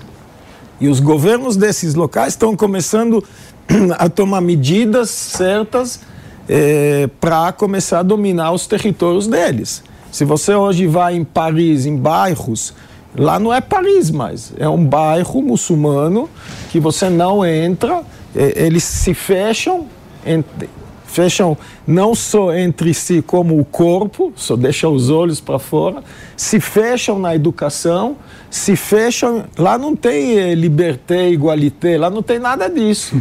Lá é. É um liberté de um jeito atípico. Exatamente, o deles. Então, e, e isso que eles eles estão trazendo essas coisas para os países que eles estão vivendo. Então, eles estão fazendo o contrário, eles não vão lá para aprender e, e fazer parte da onde eles estão vivendo, eles estão fazendo o contrário, eles estão tentando trazer aquela educação já eh, de radicalismo que eles trazem para aquele loca local. E mudar esses mudar Paris, mudar França, mudar Inglaterra, mudar Itália para esses eh, eh, regimes de is, Islã, mais Islã mais fundamentalista eh, e mais radical. E isso que é o problema. Então tem algum equilíbrio. Eu acho que nos últimos dias a gente está começando a ver o equilíbrio crescendo para o outro lado também. O pessoal começando com tanta informação, começando a entender, porque você pergunta para uma pessoa que fala from the river to the sea. É, aí você pergunta, what river? Que rio que você está escrevendo ali? As pessoas não sabem. Aí de repente começa. Isso vai reverberando, isso vai entrando na, na, cabeça das pessoas. E olha, num comunicado divulgado na manhã desta segunda-feira pelo governo chinês, o país afirmou que o mundo deve agir com urgência para conter a crise na faixa de Gaza. Quem tem mais informações e acompanhou essa fala é o Luca Bassani. Luca, o que, que a China diz, meu amigo? Bom dia a você, Paulo. Boa segunda-feira a todos que nos acompanham. A China tem tentado ser o novo intermediador desse, dessas questões diplomáticas relacionadas ao conflito.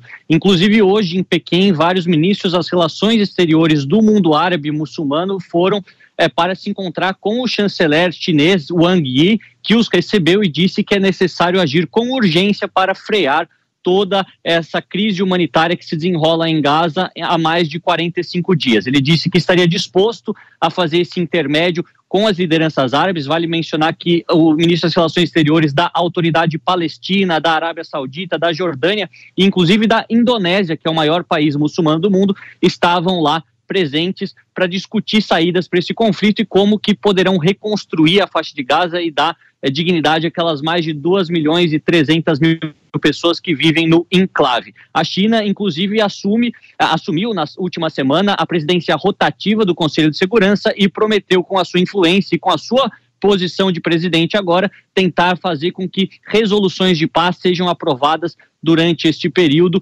perante o grêmio mais importante das Nações Unidas. A China acredita que a estabilidade no Oriente Médio é fundamental não só para a região, mas também para a sua própria economia, que depende tanto das commodities energéticas produzidas lá, e uma guerra regional poderia significar um colapso da economia global que afetaria, obviamente, os chineses. Como eles vão realizar todas essas promessas ainda não foi especificado nem pelo chanceler, nem por nenhum outro diplomata chinês, mas com certeza é uma visita simbólica e que vai repercutir bastante aqui na Europa e nós ficaremos de olho. Paulo. Muito bem, meu amigo. Obrigado, Luca, pelas suas informações. O Luca Bassani, direto da Europa, o jornalismo da Jovem Pan em todos os cantos deste planeta. E olha, quando vocês por um acaso ouviram que havia a possibilidade de que o Hamas estaria usando aquele hospital Al-Shifa para guardar uma infraestrutura terrorista, isso não é possibilidade. Porque essas imagens que eu vou exibir agora provam que o hospital foi usado como infraestrutura terrorista na qual os terroristas do Hamas fizeram reféns no último 7 de outubro. Na documentação exposta, podem ser vistos reféns sendo levados à força. Os veículos das forças israelenses roubados durante o massacre assassino também foram vistos dentro dessa área do hospital Al-Shifa. Estas descobertas provam que a organização terrorista Hamas utilizou sim o complexo do hospital Shifa no dia do massacre como infraestrutura terrorista. Essas conclusões somam-se às provas anteriores apresentadas sobre a utilização utilização da área hospitalar pelo Hamas como infraestrutura para as atividades terroristas de uma forma sistêmica, sistemática e absolutamente contínua. Então, se você por um acaso ouvir e ver em algum lugar por aí a possibilidade de que esse hospital estava sendo utilizado para guardar uh, armamentos terroristas, isso não é uma possibilidade. Eu estou te exibindo provas reais e vídeos que estão sendo divulgados aqui pelo Exército de Israel. Eu me lembro, Avi, quando a gente trouxe essa história do hospital, teve uma organização chamada Organização das Nações Unidas, que o PP integra, gosta muito de ir para Nova York, às vezes participar daquelas rodas de conversa. Primeira coisa que os caras se manifestaram, estavam horrorizados com a ação de Israel em cima desse hospital. Só que o que me incomoda é o seguinte, esse horror ele não é refletido quando são exibidas imagens assim. Por que que acontece esse duplo padrão? Então, é, Primeiro, porque a, o conflito tem dois padrões: uma, um país contra uma organização de terror, criminosa e terrorista. E um país democrático. E um país democrático. Então já começa por, por aí o, o, a diferenciação. Aí, se você olha o Chifa desde a da questão dos mísseis, que todo mundo correu a falar em 500 mortos, etc., e até depois ninguém mais falou no assunto, ninguém mais apareceu. E do outro lado você vê sequestrados, você vê os túneis. Hoje saiu um vídeo dos túneis embaixo do hospital e vai sair cada dia mais informações, porque Israel está fazendo uma varredura lenta é, com equipamentos, com robôs, etc. Deixa eu só receber quem nos acompanha pelo rádio, o Avi, para colocar todos vocês na mesma página. A gente está aqui com o Avi Gelber, que é especialista em Oriente Médio. E para você que só me escuta e não me assiste, eu estou com imagens aqui na tela da TV Jovem Pan News exibindo um pouco de uma prova que não gera nenhum tipo de discussão. Os terroristas do grupo Hamas estavam guardando armamentos dentro daquele hospital Al-Shifa que foi alvo de polêmica na semana passada. Vocês se lembram quando a Organização das Nações Unidas veio a público estar horrorizada com a operação que Israel estava promovendo no hospital, mas esse horror não se refletiu nessas imagens. Por e, favor. E se a gente volta, você fala é, da, da Cruz Vermelha, você fala da ONU, você fala dessas organizações que lamentavelmente hoje são eh, em termos de, de resoluções e, e soluções para o mundo, porque eles, até hoje, se você pegar a Cruz Vermelha, condenam ainda ah, Israel e que tudo está fazendo na faixa de Gaza, etc. Até hoje não condenaram os atos terroristas. Você pega eh, mulheres que foram estupradas, você pega eh, crianças, bebês decapitadas e você pega tudo que foi que aconteceu, Cadê uma palavra da Cruz Vermelha falando nisso? Cadê uma palavra da Cruz Vermelha que fala dos reféns? Você só escuta uma condenação de um lado. É, é, a maior fábrica de condenações contra Israel nos últimos anos. Desculpa, mas é, é a realidade é, de, de, de Israel numa desproporção total. Não tem um sentimento, tipo, estuprar uma mulher judia, israelense, às vezes não é nem israelense, é qualquer outra, só que é judia, não tem o mesmo peso de que estuprar uma mulher no mundo que recebe todo o apoio já imediatamente a Cruz Vermelha, outros órgãos em defesa da mulher, que eu acho tudo isso fantástico. Por que, que não tem a mesma, o mesmo tratamento? Por, por religião? Isso é um absurdo que, que a gente não pode aceitar. Ave, a gente já vê isso acontecendo quando o Irã é o presidente do Fórum de Direitos Humanos da Organização das Nações Unidas. Quando o Irã é o responsável pelos direitos humanos da organização, a gente já vê qual a credibilidade que a ONU está tendo atualmente, né? Já que você está falando do direito das mulheres. E uma semana depois de matar uma jovem que não estava usando véu no metrô e foi assassinada pelas forças policiais do Irã. Do Irã. Assim, é claro que a, a ONU está passando por uma crise de governança, uma crise institucional muito grande. Né? Tem que ser revisto tudo dentro do funcionamento da ONU. Agora, o Ave, queria só colocar outro lado, outra visão, uma outra, outro ângulo né, dessa história toda. Eu creio que a ONU e a Cruz Vermelha são associações que estão na faixa de Gaza, né? independente do momento de guerra ou não, estão sempre lá na faixa de Gaza. E o papel deles é zelar pela sociedade civil. Então, e eles têm que negociar sempre com o Hamas, ao contrário de Israel, que entende que a negociação com o Hamas é um absurdo, né? A ONU já não. A ONU tem que zelar pela sociedade civil que, na, que, está, que está na faixa de Gaza, tem que zelar pela questão da distribuição de alimentos e combustíveis. É, ou seja, é muito mais complicado para elas ter uma postura é, direta contra o Hamas e direta favorável a Israel, porque eles estão lá e estão querendo é, proteger a sociedade civil. E outro aspecto também, que é para consertar o que foi falado aqui, no Conselho de Segurança da ONU, né, foi votada a resolução que, de forma clara, foi contra o Hamas. Que foi so, votado e foi so... aprovado agora. Ou seja, a ONU, a ONU no, na instituição, no algo mais forte dela, o algo superior dela, foi claro e colocar contra o Hamas. Só, só, fazer, só, fazer, uma pergunta, então. É, por que, que a Cruz Vermelha não visitou até hoje um refém. Se tem um leis de guerra, não visitou até hoje um refém. Não. Se existe leis de guerra, existe lei de guerra para Israel, mas não existe lei de guerra para o Hamas. Se Hamas é o governador da faixa de Gaza, se ele se diz que ele faz uma guerra contra Israel, cadê as leis que se aplicam a Israel. A própria existência dos reféns já é contra, PP, já é um crime de guerra. É um crime de guerra. Tem uma crime coisa. Guerra... Ô, Avi, eu tenho sempre uma dúvida. Por que, que a ONU, toda vez que Israel vai promover uma ação, não dá um voto de confiança a Israel e se cala em relação a esses abusos do Hamas? Porque, por exemplo, Israel vai fazer uma operação ali no hospital. Qual a primeira coisa que vem? Uma crítica da ONU dizendo estar absolutamente horrorizada com esse tipo de, de situação. Ou e seja, Paulo, não foram, um voto foram... de confiança para dizer o seguinte: opa, peraí, mas será que os caras ali estão fazendo um procedimento que realmente é para combater o terrorismo? Estão passando do ponto? Não.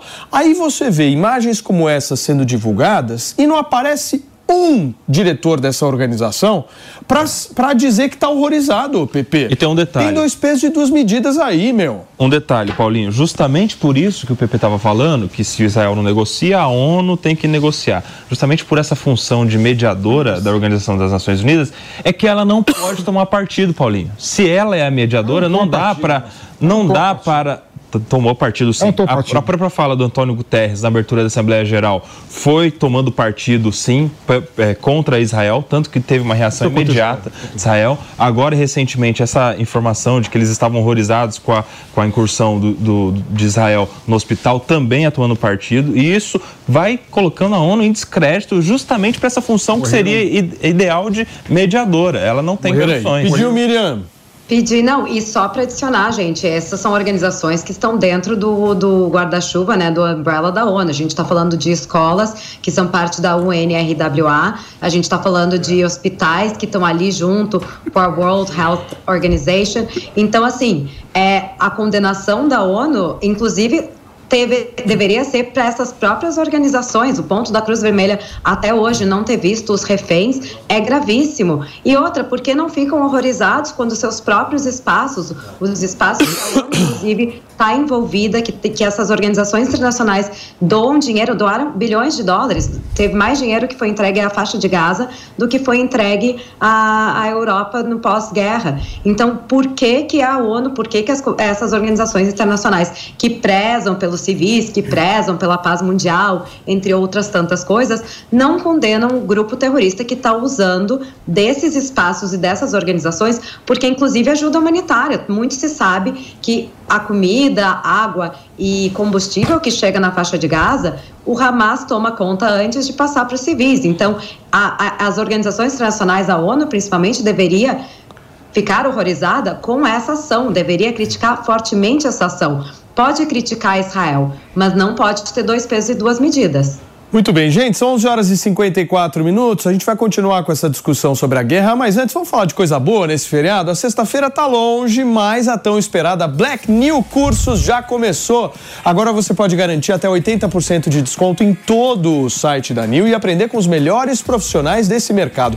Dá só uma olhada na matéria que a gente preparou para vocês. Começou a Black New. A maior e melhor promoção do ano já está rolando, com descontos de até 80% em todo o nosso site. É isso mesmo, todos os cursos e formações com até 80% de desconto para você estudar no seu próprio ritmo, de onde quiser. Você pode aprender com Pablo Spire, Cris Arcangeli, Samidana e outros profissionais renomados. Então não perca tempo, acesse agora niucursos.com.br e corra, porque a Black New é só nesta semana. É isso mesmo, pessoal. Na Black New você encontra cursos a partir de R$19,80. Então você não tem mais desculpa. Chegou a hora agora mesmo de alavancar a sua carreira e você se aperfeiçoar cada vez mais ou até mesmo aprender algo diferente que possa impactar na sua vida. Eu quero te pedir o seguinte: acesse agora mesmo www.newcursos.com.br. Para você que está no rádio, anota aí com calma: niucursos.com.br. Vai lá no site, escolhe o curso que mais tem a ver com você e aproveita esses preços, porque, meu amigo, preço assim é só na Black New. Aproveita. Eu vou aqui fazer uma rápida divulgação, minha querida Mariana Vaz, desse evento que eu prometi uh, falar a respeito uh, do filho do Hamas. Eu não sei se vocês já leram este livro, O Filho do Hamas, mas é um livro muito bom que eu recomendo para vocês, que conta a história do Mossab Hassan Youssef. Certo, meu querido Avi Gelber? Certíssimo. E a comunidade judaica está trazendo o Mossab neste sábado ali no Clube Hebraica para um evento às 8 horas da noite, que vai ser uma palestra com ele, ele que sabe tudo do grupo terrorista Hamas, viveu ali, é filho de um dos fundadores, não concordou com nenhuma prática do grupo, saiu do grupo, virou espião de Israel e vai estar no Brasil, é isso? No, no caminho ele estava na cadeia, foi é, preso por, é, pelas forças de Israel por alguns é, movimentos eh, ilegais que ele cometeu. E aí ele quando ele chegou em Israel ele começou a enxergar como ele está sendo tratado e que que ele viu os horrores que ele viu eh, crescendo como uma criança dentro. Ele cham, foi chamado do príncipe verde. Uhum. de tanto que ele ia ser o líder do Hamas. Ele foi criado para isso. O pai dele é um dos fundadores do Hamas é, dos, do, do grupo principal. E ele começou a crescer, a odiar Israel, a fazer atentados terroristas e tudo isso. E num certo momento deu para ele, ele falou: como pode ser isso? Tinha muita coragem e ele tem muitas histórias de contar daquilo de dentro do grupo Hamas, como funciona, como os líderes que a gente vê hoje no Catar, bilionários sentados lá enquanto se fala que não tem comida, não tem água, eles estão lá. Então ele vai contar e ele tem toda a autoridade de contar isso porque ele cresceu lá dentro. Então ninguém pode contestar, ah, não, é uma história. Ele vivenciou aquilo e ele vai contar isso para o nosso O público Avi, aqui no tá no Brasil. Simpla os ingressos? Tá no Ingressos Simpla os Pra vocês ingressos. comprarem, se vocês quiserem. Eu vou estar lá, turma, neste sábado, estarei lá prestigiando meu amigo Avi Gelber. Com certeza. Muito bem, Estão queridos. todos convidados. Muito obrigado. Então, sábado, agora, dia 25, esse evento da comunidade judaica lá no Clube Hebraica com o Mossab Hassan Youssef, mais conhecido por todos como o filho do Hamas. E olha, um rápido recado para você ficar bem informado. Vai lá no site da Jovem Pan, www.jovempan.com.br e assine o nosso portal. Lá você vai ter notícias de todo o Brasil, do mundo, colunas de opinião, só escritas por gente com mais alto garbo e elegância. E olha, a assinatura vai te dar direito também ao acesso ilimitado da Panflix, o aplicativo aqui da Pan. Dentro do Panflix você vai encontrar em breve todo o arquivo de áudio aqui da emissora. www.jp.com.br. Queridos, muito obrigado pela companhia. Miriam Spritzer, um beijo pra você, Nelson Kobayashi, Felipe Monteiro, Mano Ferreira, Avi Gelber, volte sempre, meu amigo. Pepe, não fica bravo comigo não, hein? Eu não sou o Irã. Tchau, turma. Jovem Pan, jornalismo independente. A opinião dos nossos comentaristas não reflete necessariamente a opinião do Grupo Jovem Pan de Comunicação. Realização Jovem Pan News.